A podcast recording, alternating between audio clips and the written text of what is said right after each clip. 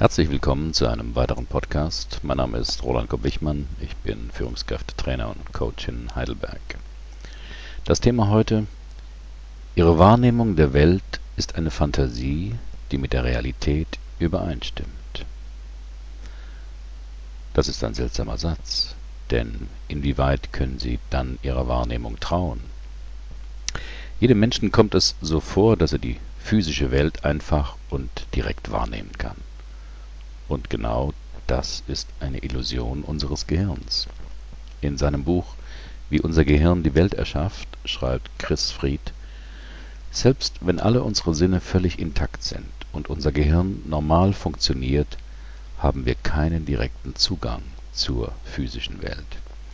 Es fühlt sich vielleicht so an, als hätten wir diesen direkten Zugang, doch das ist eine Illusion unseres Gehirns. Zitat Ende. Auf der nächsten Party können Sie das mit einem berühmten Trick demonstrieren. Sie brauchen dazu nur einen Gummiarm und einen Schirm aus Pappe. Dann bitten Sie einen Gast, seinen linken Arm auf den Tisch zu legen und verdecken diesen für ihn mit dem Schirm. Den Gummiarm legen Sie so, als ob er zu dem Gast gehört und dieser ihn sehen kann. Dann streichen Sie mit zwei Pinseln mehrmals gleichzeitig über den Arm des Gastes und den Gummiarm. Dieser spürt anfangs die Berührung auf seinem Arm und sieht den Pinselstrich auf dem Gummiarm. Jetzt kommt's.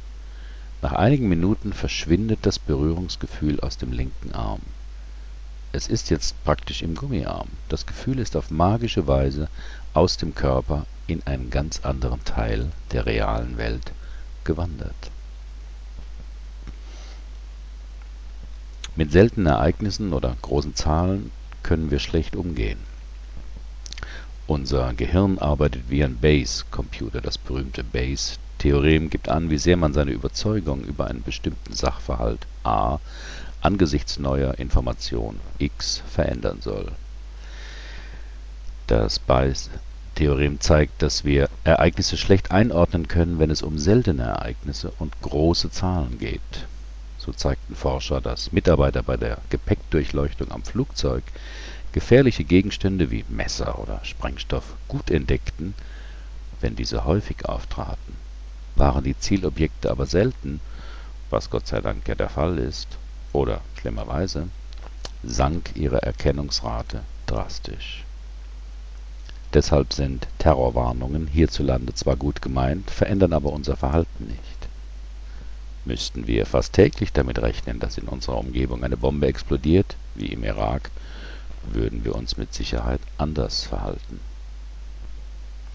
Genau wie ein Base-Computer macht unser Gehirn Vorannahmen aufgrund mentaler Landkarten, wie etwas auszusehen hat. Mit Hilfe dieses Modells kann das Gehirn voraussagen, welche Signale unsere Sinne empfangen sollten diese Annahmen werden mit den tatsächlichen Signalen verglichen und dabei gibt es natürlich Fehler. Aufgrund dieser Unterschiede lernt das Gehirn, sein Modell zu verbessern, wenn auch nicht bei allen Menschen. Käse ist zum Beispiel für Franzosen lebendig. Sie würden ihn nie pasteurisieren oder in den Kühlschrank legen. Für Amerikaner ist Käse tot. Deshalb kann man ihn auch in Folie einschweißen Cola verbinden wir mit brauner Farbe. Eine neue Variante von Cola, die bei identischem Geschmack von grüner Farbe wäre, hätte es beim Verbraucher schwer. Auch ein grüner Ketchup konnte sich trotz identischem Geschmack beim Verbraucher nicht durchsetzen. Deswegen werden ja auch bei teuren Weinen immer noch richtige Korken verwendet, obwohl ein Drehverschluss aus Metall viel vorteilhafter wäre das Problem liegt im Modell des Konsumenten, der guten Wein mit einem richtigen Korken verbindet. Können wir objektiv den Geschmack eines Bieres beurteilen? In einem Versuch werden zwei Sorten Bier angeboten, von denen ein Glas einen Spritzer Essig enthält. Wenn die Versuchspersonen nichts davon wissen, beurteilen sie beide Biere ähnlich werden Sie jedoch über den Spritzer in einem Glas informiert, lehnen Sie den Geschmack heftig ab. Auf meinem Blog ist ein Video dazu zu sehen. Wieder hat die objektive Produkteigenschaft des Bieres das Urteil der Tester weniger beeinflusst als deren Erwartung.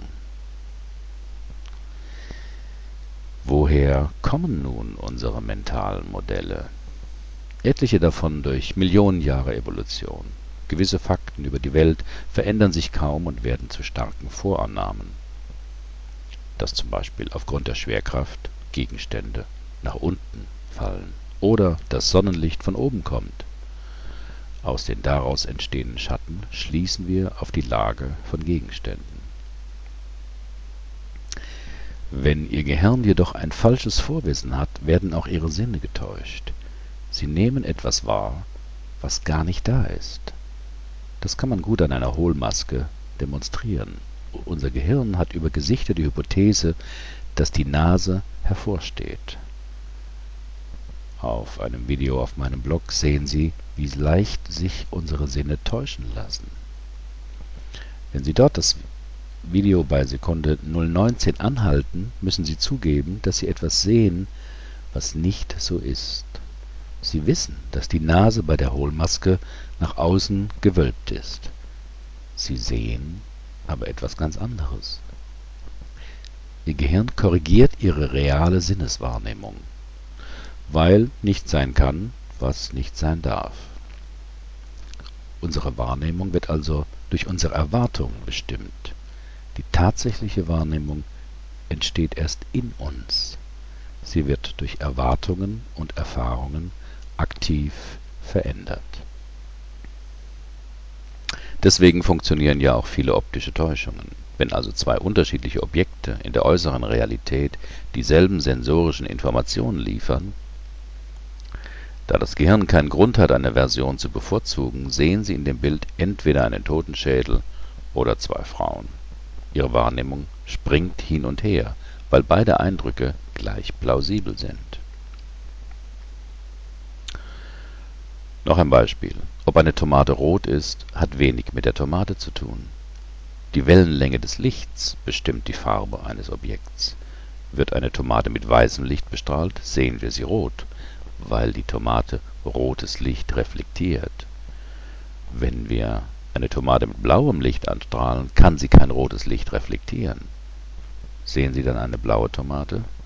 Nein, unser Gehirn korrigiert unsere Wahrnehmung sofort und liefert uns die korrekte rote Tomatenfarbe. Was lernen wir daraus? Die Schlussfolgerungen sind einigermaßen bestürzend.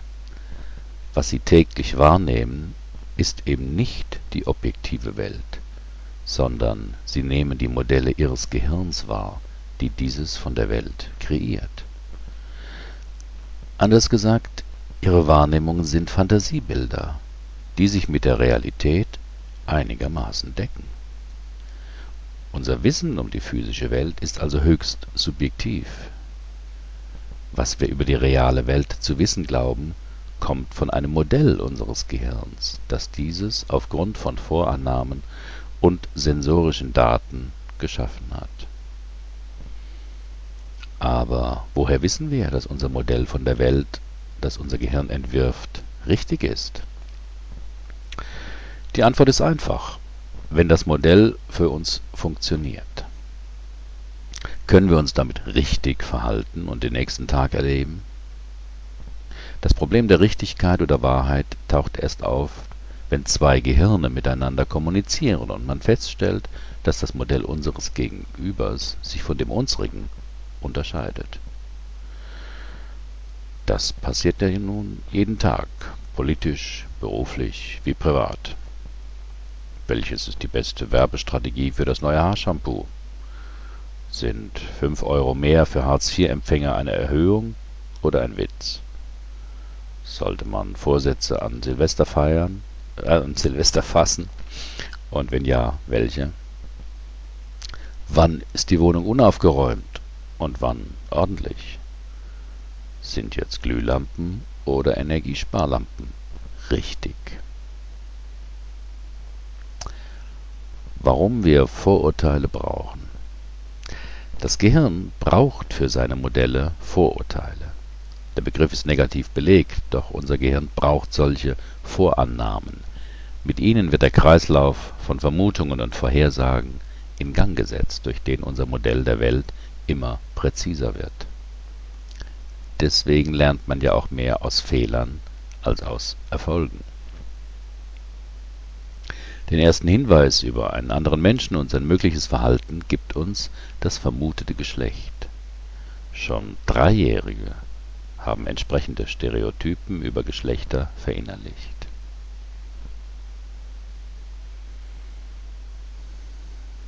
Vielleicht erklären diese Thesen auch das überraschende Ergebnis einer Studie, nachdem ein Placebo bei Patienten mit Reizdarmsyndrom selbst dann wirkte, wenn man den Menschen sagte, dass es ein Placebo sei. Das Gehirn könnte also trotzdem eine Wirkung erschaffen. Mit anderen Worten, Ihr Gehirn erschafft die Welt. Das ist auch der Titel des Buches von Chris Fried, aus dem ich hier einiges beschrieben habe. Ich empfehle es. Es ist absolut lesenswert. Mein Fazit: Das Thema fasziniert mich auch deswegen, weil es meine Arbeit direkt berührt. Denn wer seine Persönlichkeit besser kennenlernen oder sein Verhalten ändern will, muss erst mal herausfinden, mit welchem Modell von sich oder dem jeweiligen Verhalten sein Gehirn bisher arbeitet. In einigen Artikeln meines Blogs habe ich das genauer beschrieben. Oder anders gesagt, wenn Sie etwas verändern wollen, müssen Sie erst mal herausfinden wie sie das unerwünschte Verhalten produzieren, also mehr über das Modell herausfinden, das ihr Gehirn zu diesem Thema bis jetzt gespeichert hat und als Grundlage für ihr Verhalten benutzt. Diese Vorannahmen des Gehirns nenne ich Landkarten. Die gute Nachricht, wenn Sie sich bewusst gemacht haben, welche Landkarte von der Welt Sie bisher benutzen, können Sie diese auch aktualisieren. Manche dieser Modelle von der Welt davon haben sie schon als kleiner Junge oder kleines Mädchen gebildet. Aber mit einem Stadtplan, der 30, 40 Jahre oder noch älter ist, würden sie doch niemals eine lange Reise antreten, oder? Herzlichen Dank für Ihre Aufmerksamkeit. Bis zum nächsten Mal.